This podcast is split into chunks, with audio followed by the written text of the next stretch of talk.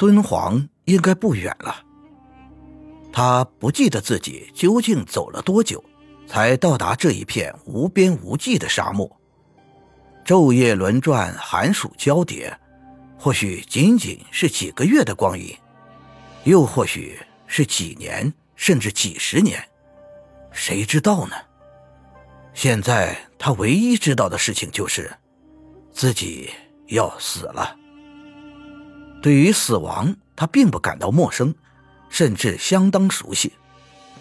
每当他回想过去的时候，映入脑海的总是一次又一次的死亡。他看着父母双亲在乱军丛中被活活砍杀，他看到怀孕的妻子在逃难途中让马蹄践踏而死，他看到怀中的女儿张大饥渴的小嘴，他却连一滴粥都给不了她。只能眼睁睁地等着他的小身躯在自己的双手中变得僵硬冰冷。所有亲人都死了，以至于他常常问自己：为什么我还活着？现在，他终于也要死了。他斜倚在一棵半倒的胡杨树下，太阳越升越高。